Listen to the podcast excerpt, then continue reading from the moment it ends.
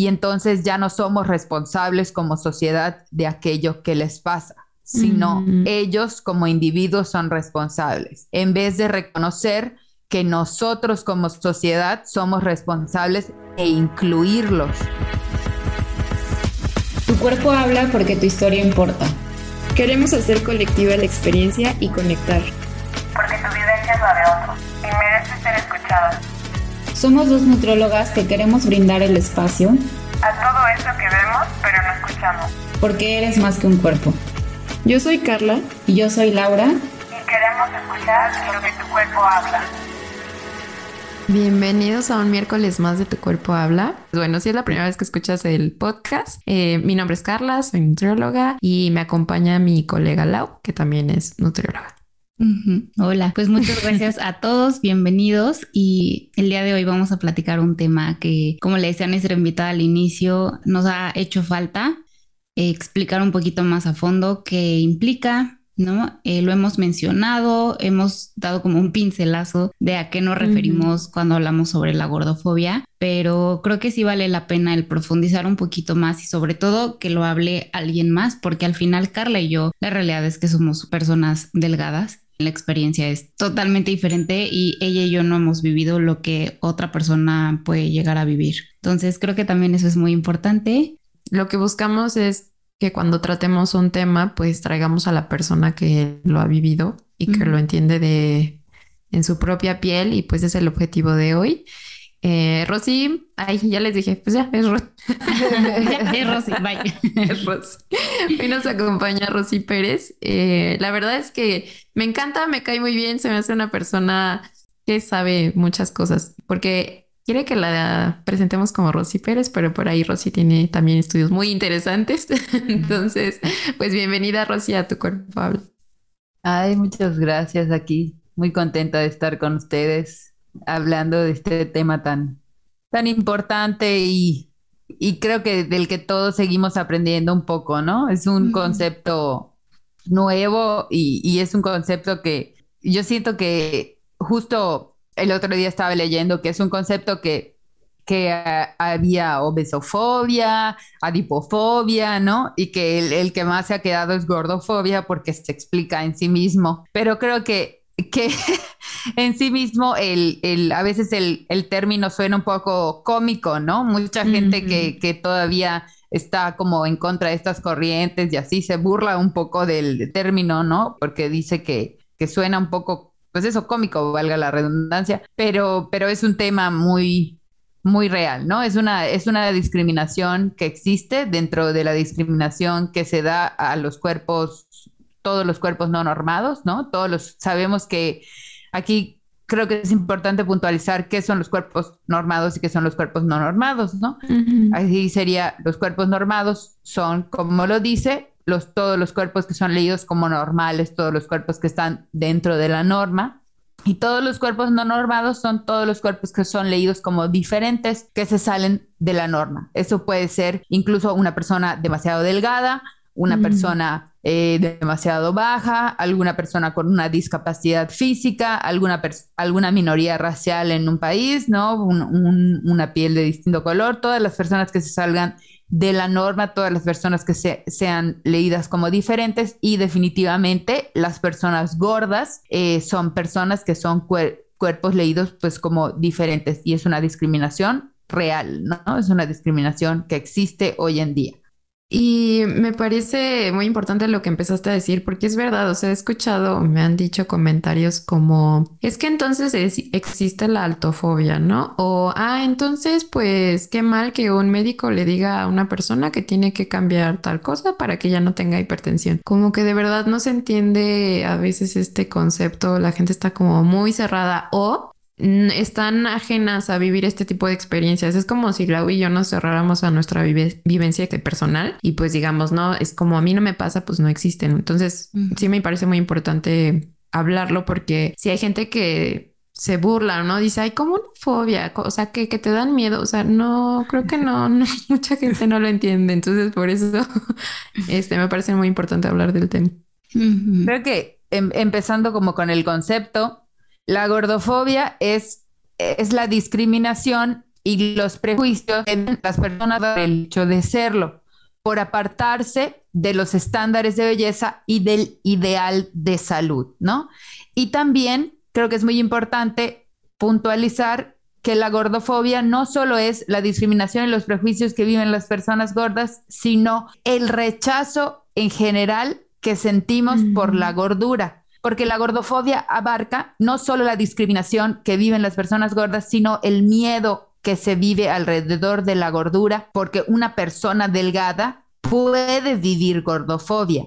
Quizás no va a vivirla como una discriminación, pero por ejemplo, tú puedes hablar con mujeres delgadas que tienen un terror a engordar y ese terror que pueden sentir engordar viene de la gordofobia. Ellas no van a vivir una discriminación por ser mujeres gordas, pero es uno de los extremos que la gordofobia tiene, ¿no? La violencia estética que es otro concepto que se relaciona directamente con la gordofobia, que es muy fuerte para las mujeres, que es poner eh, por encima la apariencia y la belleza física sobre la salud, sin importar cuál sea el costo de la salud mental y la salud física de las mujeres esto es gordofobia también, ¿no? Porque la belleza física, como sabemos, eh, vanagloria la eterna juventud y la eterna delgadez.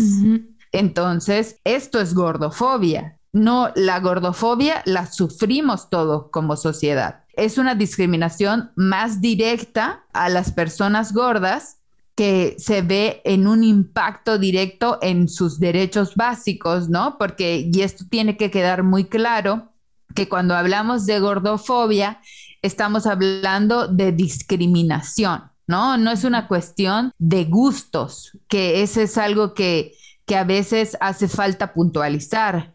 Las personas gordas no están haciendo un berrinche para ser un gusto adquirido de cada quien y eso es algo que tiene que quedar muy claro. Yo no estoy haciendo una lucha porque yo quiero sentirme atractiva ¿no? O porque yo esté luchando porque yo sea del gusto de las demás personas, sino porque esto tiene un impacto directo en mi vida diaria. Es tan fácil como abrir un periódico y ver eh, las propuestas de trabajo. Y en más de una podemos encontrar buena presentación. Eh, como uno de los requisitos que están ahí. ¿A qué se refieren con buena presentación? Nunca sabemos exactamente pero definitivamente una persona gorda no tiene buena presentación, ¿no? No está dentro de buena presentación. Lo mismo pasa en el sector salud. O sea, es tan sencillo como que una persona gorda, cuando va al consultorio de un doctor, incluso puedes estar yendo al oftalmólogo a checarte algo del ojo, claro, y de alguna manera sales con un diagnóstico que está relacionado con la gordura. Es casi inevitable y esto ha dado como resultado en ocasiones hay noticias de gente que llega al hospital y sus doctores no son capaces de ver más allá de su gordura, lo cual da como resultado en ocasiones hasta la muerte del paciente, ¿no? Porque el paciente constantemente trata de decir que tiene otros síntomas, que tiene otros males que siente otros dolores y los pacientes, eh, los pacientes y los doctores están obsesionados y están fijados con su gordura y están atacando algo que en este momento no es el problema, pero no pueden ver más ahí. Y aquí vemos directamente afectados su derecho al trabajo y su derecho a la salud. Entonces, cuando hablamos de discriminación, no es una cuestión de gustos, no es una, es una cuestión de derechos. Tenemos problemas para encontrar ropa, ¿no? O sea, no, no, no es posible encontrar ropa en cualquier parte y la última vez que chequé estaba prohibido salir a la calle desnudo, entonces eh, no veo cómo, o sea, cómo esto funciona. Y, y mm. así constantemente, ¿no? Eh, y es como, por ejemplo, todavía hace unos años eh, estaba yo en búsqueda de un seguro de gastos médicos y las primas son mucho más altas en los seguros de gastos médicos mayores para las personas eh, gordas al punto de seguros de gastos médicos que te dicen que simplemente no van a asegurarte. O sea, la discriminación es real. No, no es una cuestión de que solo se esté pidiendo tolerancia, no solo es una cuestión de gusto, sino es una cuestión de un impacto que se tiene todos los días en nuestros derechos. Y eso es lo que se pide y esa es la razón por la que es una lucha social y esa es la razón por la que hablamos de una discriminación específica como gordofobia, ¿no? Porque ya hay un impacto en la manera en la que vivimos y en el disfrute de nuestros derechos, ya hay una violación a nuestros derechos básicos. Sí, regresando a este, perdón, a este ejemplo de la altofobia, es decir, una persona alta pues no escucha o no le cuando busca un trabajo que pues que no se aceptan personas por ser altas, ¿no? O, que esto de persona con una buena apariencia, pues no está negando a las personas altas, o que a la persona alta no va a tener un problema con conseguir un seguro de gastos médicos. Ahí como para que la gente entienda en estos ejemplos que luego suelen dar como, ay, entonces también existe eso. No, porque, o sea, a nivel sistémico no sufren lo mismo, no se les niegan las mismas cosas. No solo para aclarar ese punto, si alguna vez has escuchado a alguien que dice este como discurso o incluso si lo has pensado.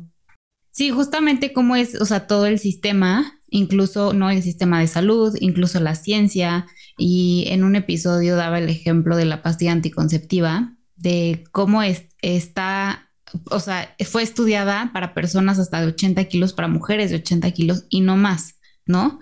Y no se dice y tampoco está la ciencia como para hacer, ¿por qué no se hacen pastillas anticonceptivas, anticonceptivas, perdón, del día siguiente para personas de mayor de 80 kilos, ¿no? Entonces, creo que es cómo poder separar el, ahorita con el ejemplo que Carla decía de la altofobia, no, así de ahí yo no encuentro zapatos de mi pie, sí, o sea, ok, ¿no? Y eso no, la verdad es que no tiene nada que ver con salud, pero no se les discrimina, no son señalados, no son representados como los perezosos, como que no se aman, como que no se respetan, como que no se cuidan, ¿no? O sea, se relacionan con muchísimos adjetivos que realmente no tienen nada que ver con el físico de la persona y que no sabemos qué es todo lo que hay detrás. Y que al final ahí sí se entiende como que es una característica física y que pues naciste más alto. Y en la gordura no, se entiende como que es algo que tú elegiste o que fuiste indisciplinado o que fuiste, este, no sé, goloso y entonces que por eso eres así. También esa es la gran diferencia entre otras discriminaciones que la gente piensa que de verdad las personas gordas eligieron ser gordas. Y aunque las lo eligieran, aún así no, se tendría por qué negar tantos derechos y tanta discriminación. Sí, que, que esa es, es una de las cosas más fuertes, ¿no? Que a veces eh, una de las cosas es quizás no tanto ser gordos, sino los significados que creamos alrededor de ser gordo. Eh, la problemática, ¿no? Entonces, ser gordo es ser flojo, ser gordo es ser avaricioso, ser gordo es no tener fuerza de voluntad. Y esos los mensajes que hemos ido fomentando. Y entonces, y esos mensajes son muy importantes para la sociedad, o sea, fomentar ser gordo es ser flojo, ser gordo es ser avaricioso, porque entonces pintamos a las personas gordas como estas personas malas, y si las personas gordas son personas malas, son personas que por lo tanto se merecen las consecuencias negativas que les suceden y entonces ya no somos responsables como sociedad de aquello que les pasa, sino ellos como individuos son responsables. En vez de reconocer que nosotros como sociedad somos responsables de incluirlos. Y esto lo hacemos con cualquier grupo minoritario no lo hacemos solo con, lo hacemos igual con las feministas, lo hacemos, o sea, eh, que es completamente diferente, pero es una estrategia que usamos constantemente con los grupos minoritarios. Los volvemos a ellos los malos, los volvemos a ellos merecedores de sus propios males y no nos damos cuenta que los responsables somos nosotros como sociedad de no crear ese puente de unión, porque realmente pues en las sociedades en las que vivimos, especialmente en el tipo de sociedades que se supone que son sociedades democráticas, tenemos esta responsabilidad como sociedad de incluir a todos con sus diferencias. Y no vemos que nosotros en realidad somos los creadores de este sufrimiento. O sea, nosotros creamos estas desigualdades que viven las personas diferentes, ¿no? Creamos las desigualdades que viven las personas gordas. Se habla mucho de que las personas gordas son más tendientes a sufrir enfermedades de salud mental. Y Mm. poco a poco se ha ido descubriendo con el paso del tiempo y con estudios que es un resultado de la discriminación que viven y no de la gordura per se, ¿no? Sino, sino que antes se creía que la misma gordura, el- la misma idea, el mismo gordo es un gordo deprimido porque está gordo. Y ahora Sí. se reconoce que la misma discriminación que vive lo lleva a vivir una ansiedad, un estrés que lo hace más tendiente a vivir ciertas enfermedades de salud mental. Estaba leyendo algo que, que, que me choqueó muchísimo y era un estudio que decía que las mujeres en general son más tendientes a tener depresión. El estudio estaba completamente enfocado a descubrir si esto sucedía, porque las, en las mujeres los estándares de belleza son más fuertes. Entonces decía que las mujeres somos más tendientes a la de esta disparidad de género en las tasas de depresión era en razón a que los estándares de belleza son más estrictos sobre las mujeres. Entonces, como las exigencias estéticas son más estrictas en las mujeres, igual por eso las mujeres son más tendientes a tener depresión. Entonces, ahí es cuando nos damos cuenta que la gordofobia y la violencia estética impacta en todos. O sea, digo, no, no necesitaría impactar en todos para que nos importe, pero impacta en todos. O sea, no impacta solo en las personas gordas, sino es algo que nos impacta como población y que queda claro que nos causa un estrés generalizado, ¿no? El, el- el miedo a engordar es el miedo a, a ser gordo es un estrés que está en todos, porque la gordofobia es un rechazo a la gordura. Y si se dan cuenta, crean estas campañas donde hablamos de la epidemia de la gordura. Y a mí me, me, me impresiona mucho cuando se habla de la epidemia de la gordura, porque se habla de la gordura como si fuera algo en abstracto y no algo que sucediera en personas. No, eh, o sea, no, es que no es la epidemia de la gordura, somos personas gordas. Mm. No puedes hablar de la epidemia de la gordura en abstracto. Tienes que hablar de nosotros como individuos,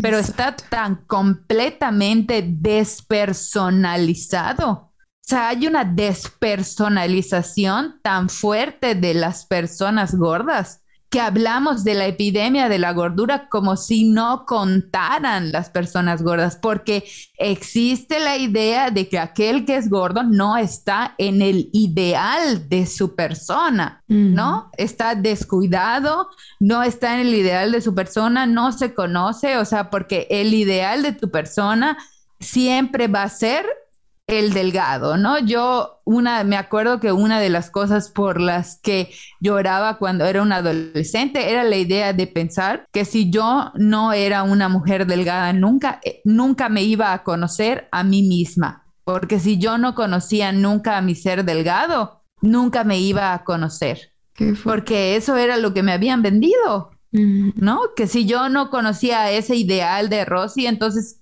esto que yo tenía era una versión defectuosa de mí misma, ¿no? Y, y entonces es cuando empiezas a crear esta relación con tu cuerpo de hasta que no sea delgada no voy a ser exitosa, hasta que no sea delgada no voy a encontrar una pareja, hasta que no sea delgada no voy a ser feliz. Entonces la gordofobia es muy interesante porque a pesar de que es una opresión sistémica, es tan fuerte que se internaliza y llega un punto en el que ya ni siquiera necesitas del otro para aplicar la opresión, ¿no? La puedes hacer tú misma, tú misma la aplicas. Empiezas a creer que, que la razón de, de la falta de acceso a todos los derechos es porque tú te lo mereces, ¿no? Mm. O sea, la, la decisión, tú tomaste la decisión de ser una persona gorda, que además es una súper simplificación de la salud, del cuerpo, de cómo funciona la alimentación y de la actividad física, y por lo tanto te mereces este número de castigos o vivir esta vida muy lejana al ideal porque tu cuerpo se ve muy lejano al ideal. Ay, Rosy, me acordé cuando estaba estudiando psicología de la alimentación que te enseñan esto, o sea, te enseñan a que las personas que tienen obesidad son eh, personas que tienen depresión, ansiedad y de alguna manera, pues sí, te meten esta idea de si cambian su cuerpo, entonces todo se arregla, se arregla la depresión, se arregla la ansiedad. Y lo bueno es que cuando estaba yo pues aprendiendo esto ya tenía una mentalidad más crítica de decir, no es eso, más bien es que el sistema genera que haya más ansiedad y depresión. Es que está cañón, o sea, ¿cómo no te vas a deprimir cuando internalizas esa idea de que incluso para merecer amor tienes que estar delgada, ¿no? O sea, hasta lo más básico como es ser amado ser amada. Entonces, me parece muy fuerte porque pues te bombardean de estos mensajes por todos lados, ¿no? Incluso en áreas de educación, en las aulas, por eso es que lo tenemos tan internalizado y pienso en otras personas que aprendieron igual que yo este curso, que no tienen esta otra visión, pues ya, o sea, lo tienen internalizado y pues siguen ejerciendo violencia al final. ¿Y, cómo se vuelve el cuerpo un lugar, pues no se siente seguro, ¿no? O sea, todo lo que lleva esta opresión y esta violencia, que al final el cuerpo no se vuelve un lugar seguro. Y que también eso, bueno, como nos decías, ¿no? No es que las personas gordas sean deprimidas, sino la opresión que se ejerce y toda esta opresión, cómo te puede llevar a desconectarte de tu cuerpo, a problemas de salud, a problemas de estrés, eh, problemas de cortisol, ¿no? O sea, muchísimos problemas o simplemente alejarte de los médicos así de fácil por miedo a ser violentado. También esto que decías de la despersonalización, recordé cómo está, esta, ay, se me olvidó, Piñedo, Piñedo, se me olvidó su nombre eh, em, en este libro, Magda, Magda que tiene este libro de 100 gritos contra la gordofobia, dice es que nos despersonalizan hasta en el hecho de las imágenes que suben a internet, que es como personas trozadas donde solo pasan el abdomen y ya, o sea, no como que de cuerpo entero. Desde esas cosas tan sutiles, pues vas internalizando que eres como como solo la cara flotante, ¿no? O sea, como que solo eres tu cara y tu cuerpo, pues, no es válido. Y aquí nos gustaría también que nos platicara, Rosy, ¿cómo fue para ti el darte cuenta y nombrar la gordofobia? Porque estamos tan inmersos en esto y que es difícil, pues, verlo. Ya cuando te llega como el balde de agua fría de decir, no soy yo la culpable de todo, o sea, hay un sistema que me está oprimiendo. ¿Cómo fue que llegaste a, a nombrarlo, a verlo? Yo tengo, voy a tratar de resumirlo lo, lo más que pueda. Tengo una historia, este, yo soy hija de doctores, entonces tengo una historia como entré de muy temprana edad al, al ámbito médico, ¿no? Y pues la primera vez que yo hice una dieta tenía 11 años, ¿no? Yo siempre, desde que tengo uso de razón, siempre he sido leída como gorda, desde niña. Y desde que tengo uso de razón, siempre mi cuerpo ha sido leído como un problema por resolver. O sea, siempre demasiados dulces, tienes que tener cuidado con lo que comes, no, estás muy gordita, cuidado, no más estás comiendo demasiado. Para cuando yo estaba en segundo y secundaria, eh, mis papás me ofrecieron ponerme el balón gástrico. Yo tenía 12 o 13 años y fue la primera intervención quirúrgica Ahorita el, balón gástrico casi no se usa.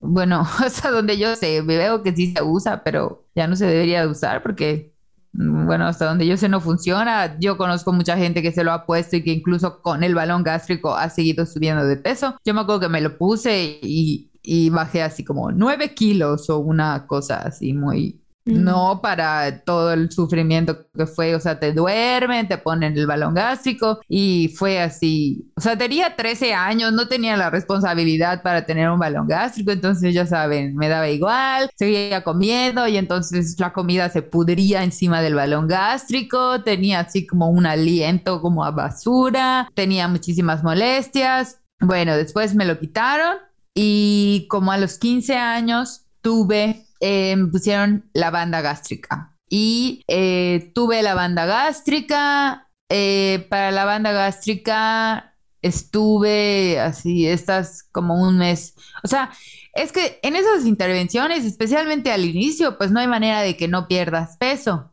porque los Mm. primeros meses, especialmente el primer mes, pues son es a líquidos. Yo me acuerdo que estuve el primer mes que tuve la banda gástrica a puros jugos. Desayunaba 300 mililitros de jugo, almorzaba 300 mililitros de jugo y cenaba 300 mililitros de jugo. Me acuerdo perfectamente. El primer mes. La tuve, después tuve problemas porque el tambor empezó a golpear con mis costillas y me empezaron a doler horrible las costillas, entonces me abrieron y me sacaron el, el, el tambor. El tambor es una cosita de metal que tiene, pero bueno, empezó. Luego la banda gástrica se abrió y traspasó mi estómago, me la tuvieron que sacar por la boca. Bueno, y después de todo eso, como si no hubiera sido suficiente, me, estén como a los 24 años me hice el bypass gástrico. Entonces, este, bueno, cada quien con sus decisiones, pero eh, especialmente para mí, yo lo considero como el mayor error que cometí porque eh, este, pues al menos el balón y, la banda gástrica todo era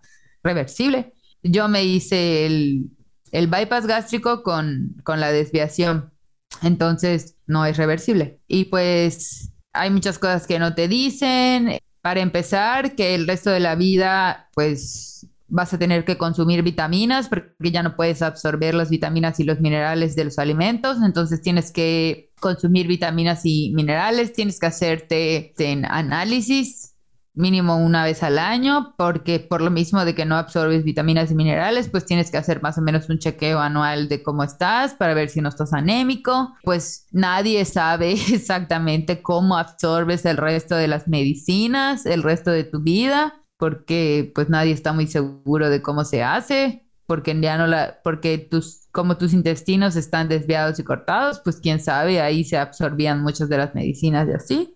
Entonces, quién sabe cómo se absorbe. Entonces, pues después de todo este camino, entre todo este camino yo tuve muchísimas fluctuaciones de peso, pero muchísimas fluctuaciones de peso, llegué a tener fluctuaciones de peso de hasta 40 kilos. Interrumpimos el episodio unos minutos para invitarte a nuestro webinar gratuito, ¿Por qué sigo fracasando con la dieta y el peso? Donde podrás identificar qué ocasiona que recuperes tu peso y por qué cada vez es más difícil sostener una dieta. Será el 5 de octubre del 2022 a las 20.30 horas, hora Ciudad de México. Se llevará a cabo en línea. Te dejamos el link de inscripción en las notas del episodio y en nuestra cuenta de Instagram y Facebook. Ahora sí, regresamos al episodio. Y a pesar de que mi cuerpo cambió muchísimo, nunca cambió mi percepción mental. O sea, yo me veía al espejo y siempre me veía inmensa, gigante, nunca me sentí contenta, siempre me sentí estresada, triste, porque siempre me sentí en guerra. O sea, justo lo que dijo Laura, o sea, tu cuerpo no es un lugar seguro, porque estás completamente en guerra con él todo el tiempo. Y yo estaba en una batalla constante por destruirlo. Y no sé cómo no se me ocurrió que odiar a mi cuerpo, tener una motivación completa y 100% negativa, en algún momento me podía dar un resultado positivo. Digo, en muchas ocasiones era yo todavía una niña y no conocía nada mejor, pero después del bypass gástrico y pasar por todo eso y darme cuenta que a pesar de que mi cuerpo cambiaba, mi relación con mi cuerpo era exactamente la misma, tuve que declararme derrotada y empezar a tener un acercamiento con mi cuerpo desde otro lugar, que no fuera físico, sino que fuera un acercamiento más emocional y empezar a cuestionarme cuál era realmente la relación que yo quería tener con él y si quería seguir en una batalla constante, especialmente porque llevaba años en esa batalla y en una batalla que claramente no me estaba dando los resultados que buscaba. Y me encantaría decirte que llegué ahí triunfante, se abrió el cielo y fue maravilloso, Mm. pero creo que realmente llegué ahí derrotada y fue cuando encontré el body positive y los movimientos de aceptación corporal como quien encuentra un salvavidas en medio de un mar antes de ahogarse. Y cuando no tienes ninguna opción más y has probado todo, empecé a coquetear con la idea de que quizás podía empezar a reconciliarme con mi cuerpo. Y así fue como llegué a todo esto, poco a poco. Ay, sigo Rosy. ahí. Porque Mm. es un trabajo de reconciliación que dura toda la vida. Digo, tienes años de ventaja de todos los mensajes que te dicen lo contrario, entonces tienes que aprender a reaprender. Ay, te agradezco mucho que nos compartas tu historia. Ha sido muy fuerte. Estabas muy chiquita cuando empezó todo. Incluso recuerdo que habíamos hablado tú y yo antes y que me decías, es que cuando vi que incluso mi salud había empeorado después de todas estas intervenciones, pues ahí entendí que nunca era por salud, que realmente no era por salud lo que me pedían, ¿no? Que, que se cambiara mi cuerpo. Exacto. Y creo que la historia de Rosy es el ejemplo claro cuando, o sea, de una persona que puede ver a una persona gorda y decir, ay, no hace nada, no lo ha intentado lo suficiente, o este no tiene fuerza de voluntad, o seguro no ha hecho dieta, o seguro no se cuida, o seguro no hace ejercicio. Y realmente cuando escuchas las historias de las personas, dices, todo lo que han pasado, todo lo que han intentado, creo que tienen más fuerza de voluntad junto que todos nosotros. Y siempre que alguien me dice, por ejemplo, de dietas de líquidos, digo, wow, ¿cómo hacen eso? O sea, yo ni de chiste. Y es un mm. ejemplo claro de cómo no vemos más allá y de cómo estamos muy cerrados a esta idea de que una persona gorda puede comer sano, puede moverse y puede haber intentado todo e incluso estando con esta opresión constante. Y de nuevo que no es por salud, porque, o sea, una dieta de líquidos tu microbiota, tu motilidad, tu estreñimiento, o sea, tu salud digestiva, el placer al comer, el conectar con otras personas. Es como si ah, solo nos importa que bajes de peso. Entonces, ahí también no, no es por salud, ¿no? El seguir una alimentación líquida no es saludable. Sí, y una de las cosas que más me acuerdo es que, por ejemplo, tanto después de la banda gástrica como después del bypass gástrico que estuve en las dos ocasiones a líquidos. Era un punto en el que casi no puedes moverte, o sea, estás todo el tiempo acostado por la baja ingesta calórica. Entonces, sí estás perdiendo peso, pero yo me pregunto, ¿cuánto de ese peso no es en realidad músculo y agua? Porque pues no te estás moviendo casi, ¿no? Es un mes en el que pues en realidad estás en un posoperatorio cualquiera, ¿no? O sea, tu cuerpo está yéndose para abajo, no está yéndose para arriba. O sea, es, es perder peso por perder peso. Y es, y es impresionante a mí, o sea, a mí nadie me lo cuenta. Es un sector, yo he vivido un sector salud que siempre tiene una exigencia más y más grande. O sea, una, siempre tiene una, una solución más radical con tal de erradicar la gordura, ¿no? Primero fue una dieta y luego fue un balón y luego fue una banda y luego fue un bypass y, mientras me hacían el bypass, el, el, mismo doctor que me lo hizo me dijo que no me preocupara porque si este no funcionaba me podía hacer uno segundo. Qué fuerte. O sea, ni había necesidad, me explico, estábamos empezando el primero, pero es, es, una cuestión de erradicar la gordura por erradicarla, ¿no? O sea, ya, ya es más allá de, de una cuestión saludable, eso es, y ahí es donde hablamos de gordofobia. Hay un rechazo, hay un, a veces, aunque suene, aunque suene gracioso, sí parece que hay un terror a la gordura. O sea, sí parece que hay un miedo, así, un, un, un, un, terror, un rechazo real, aunque suene exagerado, sí, a veces parece que la palabra exactamente correcta es fobia. O sea, porque parece que es, es ante todo, ¿no? O sea, a mí me pasó este, hace como un año no, quizás hace un poco más, hace como dos años que empecé a perder peso porque estaba pasando por una racha de mucho estrés laboral y la gente no dejaba de decirme y yo no estaba haciendo nada por bajar de peso y yo estaba muy preocupada. Y la gente no dejaba de decirme, qué bueno, qué bueno. Y cuando les decía, no, no, yo no estoy, no estoy haciendo nada por perder peso y no, o sea, eh, y, y es cuando dices, o sea, ¿en qué mundo vivimos que la pérdida de peso debería ser un indicador de que algo está mal, especialmente si no estás haciendo nada para perder peso. Y vivimos en un mundo que celebra la pérdida de peso a toda costa, ¿no? Que cuando yo le decía a la gente, no, es que yo no estoy haciendo nada para hacer peso. Ah, pues qué bueno. O sea, celébralo, pues aunque sea, disfrútalo, ¿no? Si ya perdiste peso, aunque sea, disfrútalo y es como, Estoy estresada, estoy Sí. preocupada. Pregúntame Ok, cómo estoy realmente. No sabía que celebrábamos la pérdida de peso a toda costa. Ya he escuchado historias de personas que acaban de perder un familiar y evidentemente por la depresión bajas de peso y igual, ay, pero bajaste de peso. Y digo, no, o sea, ¿en qué cabeza cabe esto? O el típico de acaban de salir de alguna enfermedad fuerte. Ay, pero bajé tres kilos o bajé. Y yo, es que eso, o sea, justo es ya ni es el por salud, es bajar por bajar. Sí. Ay, me quedé muy pensativa. ¿Cómo, ¿Cómo creen ustedes que se ve la gordofobia en nuestro día a día? Porque creo que a veces solo se piensa como, bueno, cuando una persona gorda va al médico o cuando, este, o como si solo se viviera en las personas gordas, pero creo que también es algo que no nos damos cuenta que está todo el tiempo en nuestro mundo y que vivimos en un mundo gordofóbico. Entonces, ¿cómo ustedes o qué ejemplos se les ocurren que en nuestro día a día se ve la gordofobia?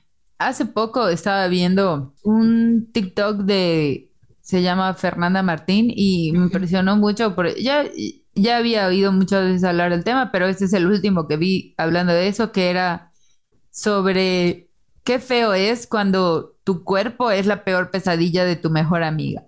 Y entonces decía que qué pasaba cuando tu mejor amiga decía, engordé, soy una cerda o ya subí de peso. Entonces, por ejemplo, hablaba mucho de, de cómo la gordofobia se ve así, de cómo hay este doble estándar de cuando tú eres una persona gorda y la gente alrededor de ti, cuando habla de tu cuerpo, te dicen, no, o sea, tú estás bien y, y te ves muy bien y o lo que sea, ¿no? Pero cuando habla de su propio cuerpo, habla de una manera sumamente gordofóbica, ¿no? O sea, dice, ya engordé, soy una cerda, o mira qué asquerosos están mis muslos, están gigantes mis brazos, este, soy un asco, estoy gigante. Y entonces, la cosa con la gordofobia es que no es un sombrero que te quitas y te pones. O sea, o eres gordofóbico o, o no eres gordofóbico. Y al final todos somos gordofóbicos porque Sí. porque todos nacimos en una sociedad gordofóbica y está muy... O sea, todos somos gordofóbicos desaprendiendo o que nos da igual, dependiendo de, de cómo va tu, tu aprendizaje en este mundo, ¿no? Mm. Este, y entonces, pues mucho en el día a día, y eso nos pasa muy constantemente, es que no hay mucha gente que la verdad no es gordofóbica con el otro, pero es muy gordofóbica consigo misma. O sea, que al momento de describirse a sí misma o al momento de hablar a sí misma es muy gordofóbica. O sea, se dice a sí misma cosas muy gordofóbicas. Estoy gigante, estoy súper gorda, subí de peso.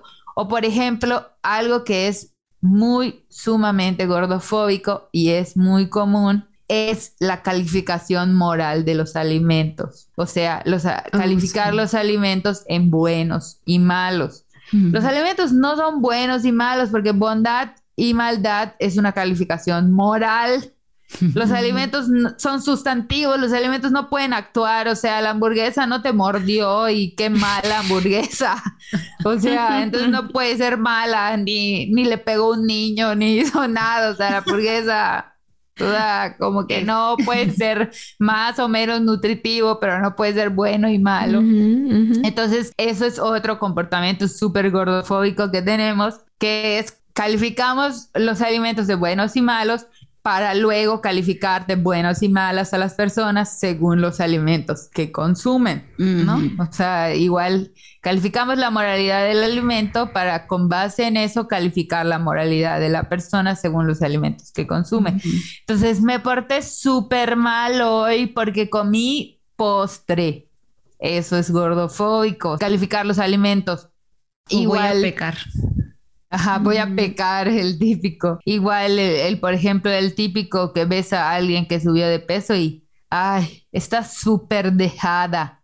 ¿no? Empezamos a hacer esta connotación de que entonces si alguien está gordo, está dejado, o comentarle a la gente que está gorda, Como si no tuviera espejo en su casa. sí. Sí.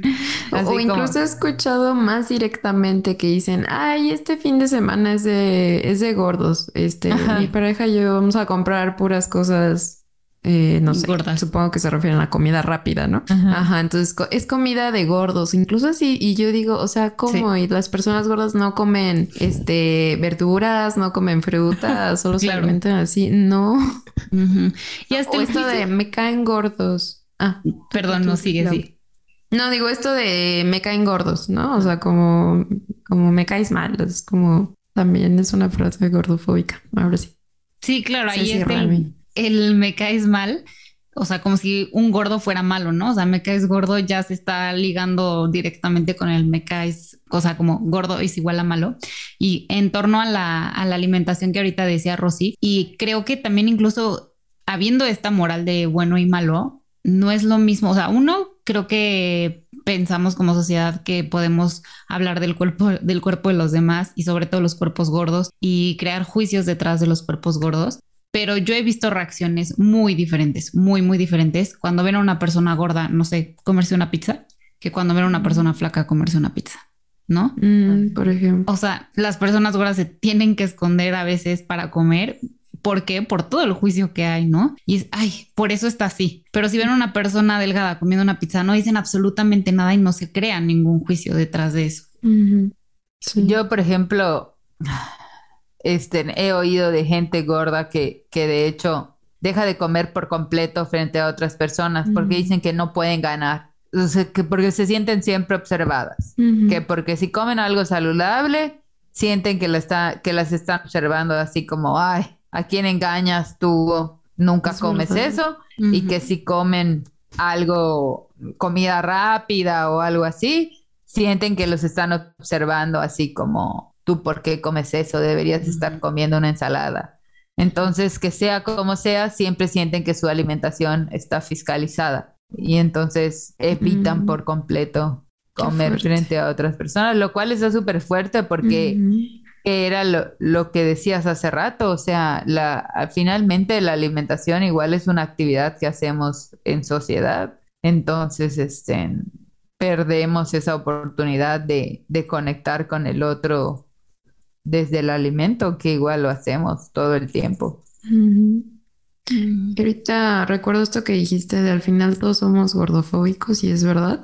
Incluso recuerdo que donde escuché a Gina Tager mencionar que lo que hacemos al trabajarnos es bajar el volumen, ¿no? Pero realmente no es como que digamos, ah, ya no soy gordofóbico, o sea, Mm. Siempre lo somos, solo que estamos en constante aprendizaje y ya te observas y dices, ok, esto estuvo mal y sigues como deconstruyéndote, ¿no? Entonces recordando en mi época de que no tenía ni idea de todo esto y solo estaba inmersa en el sistema y actuando y repitiendo.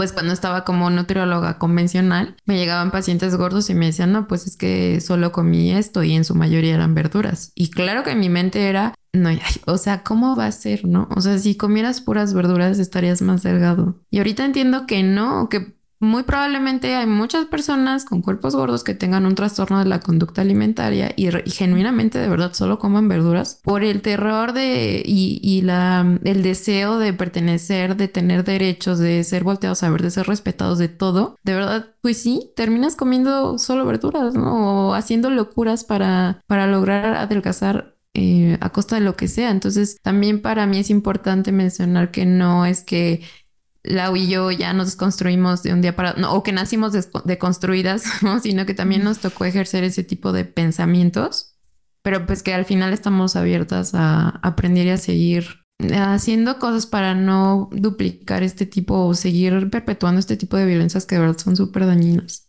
Y ahorita escuchándote, Carla, que decías cómo, o sea, es hacer locuras por pertenecer, casi casi es como dame chance de existir y de estar aquí, ¿no? O sea, hago lo que sea con tal de que me voltees a ver y con tal de que me dejes ser tal como soy y es eso, es el simplemente existir, lo cual, como decíamos hace ratito, ¿no? Ya ni siquiera tiene que ver con la salud, es eso, simplemente pertenecer. Bueno, no es simplemente, es algo muy Es, algo muy importante, Sí. Y pienso en tu historia, Rosy, que probaste hasta tres métodos bariátricos. Creo que allá afuera hay muchas personas que, como cada vez sale una dieta nueva, entonces dicen, bueno, no puedo acceder a esa cirugía bariátrica que es como el, la última opción, ¿no? Entonces como que siempre está esta mm, añoranza de, bueno, la nueva dieta esta sí me la... O, o bueno, seguramente si yo pudiera tener acceso a esta cirugía, entonces ahí sí se podría. Entonces como que siempre es un constante estar viviendo en cuándo, cuándo y nunca se dar el tiempo para habitar el cuerpo y como tú dices, al final es algo que digo mucho en consulta, es que es necesario trabajar la imagen corporal porque si no, hagas lo que hagas, te hagas tres cirugías bariátricas, hagas diez dietas, eh, te vas a seguir peleando con tu cuerpo. Justo ahora que lo dices, justo mi última, eh, imagínense, después de todo esto, a mis 34 años de edad, justo mi, ayer, mi última tarea de terapia es aprender a reconectar con mi autocuidado. Mm. Sigo aprendiendo a reconectar con mi autocuidado porque no sé cómo hacerlo, ¿no? O sea, crecí en un cuerpo en el que estuve en guerra desde siempre. Entonces aprendí a conectar con él desde ahí, o sea, desde la batalla, desde el rechazo, desde que no vale la pena, desde un mi cuerpo va a valer o va a ser o va a importar hasta que se vea de cierta manera. Y entonces no sé cómo cuidarlo, porque me enseñaron que mientras sea un cuerpo gordo, es un cuerpo que todo lo que yo haga va a saco roto. Y hasta ahora sigo aprendiendo a cuidarlo o sea, sigo aprendiendo a creer todas las nuevas corrientes, a la salud en todas las tallas, a que dentro de un cuerpo gordo puede existir salud, puede existir cuidado, puede existir amor. O sea, y por eso te decía que hasta, por eso les decía que hasta el día de hoy sigo aprendiendo a reconciliarme, porque en los años más básicos donde yo tenía que aprender a hacerlo, aprendí lo opuesto, aprendí a estar en guerra con mi cuerpo.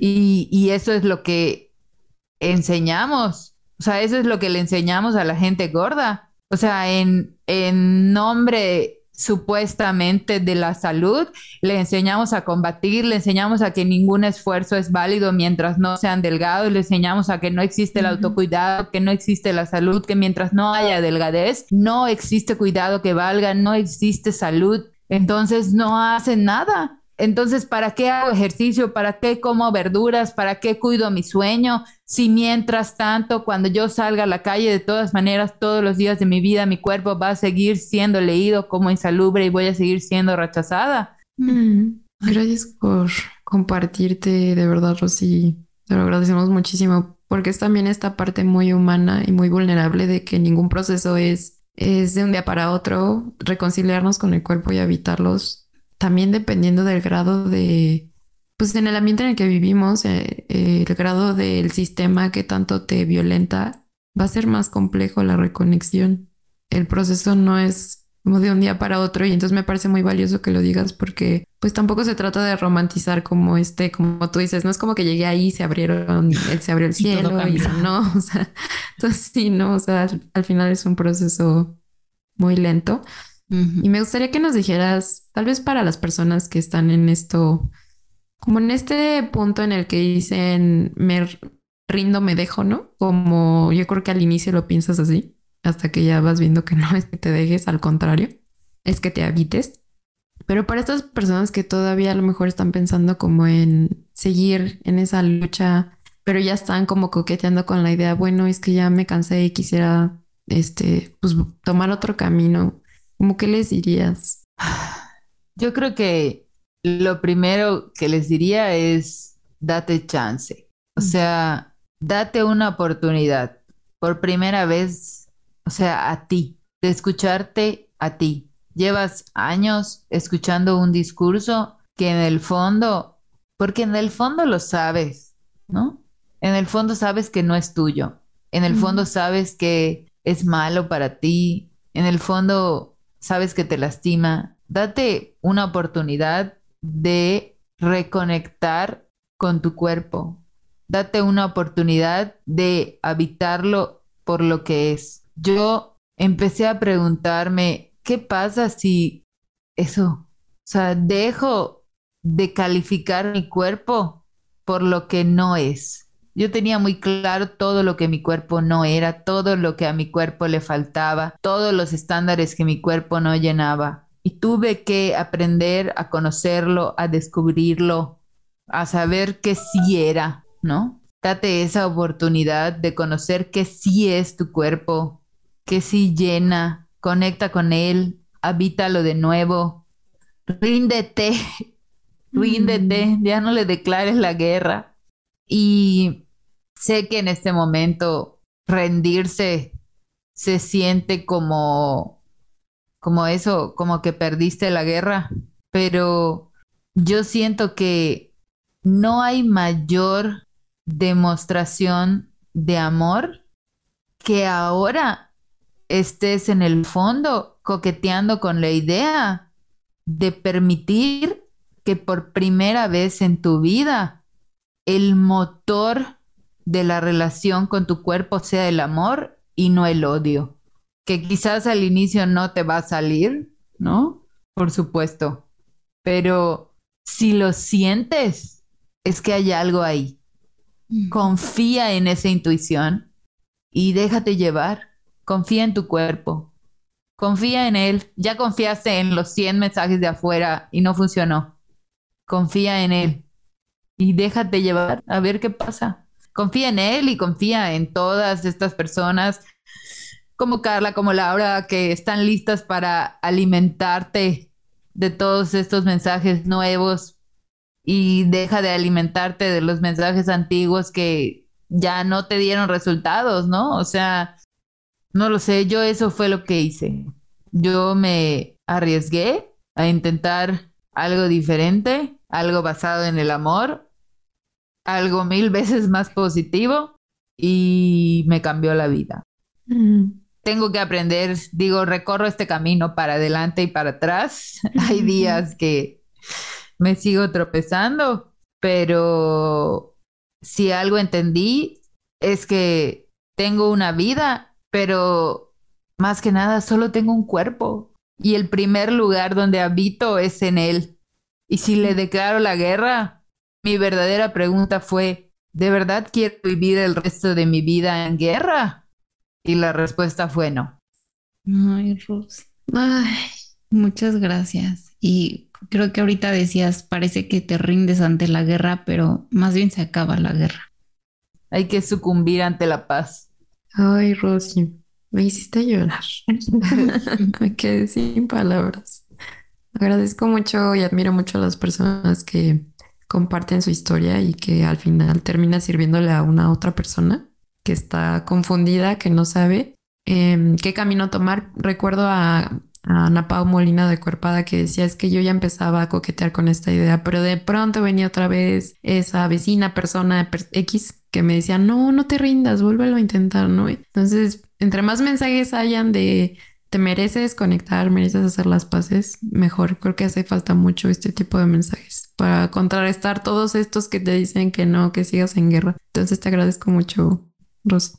Ay, no, gracias a ustedes y gracias por, por seguir dándonos espacios para poder compartir este mensaje, mm. de verdad. Y ah, no saben, me sentí muy cómoda. Muchas gracias. Mm, qué bueno. Pues, muchas gracias. Te lo agradecemos muchísimo. Pero antes de que te nos vayas, te queremos hacer nuestra pregunta que siempre la hacemos a todos nuestros invitados, que es, si tu cuerpo te hablara hoy, ¿qué te diría?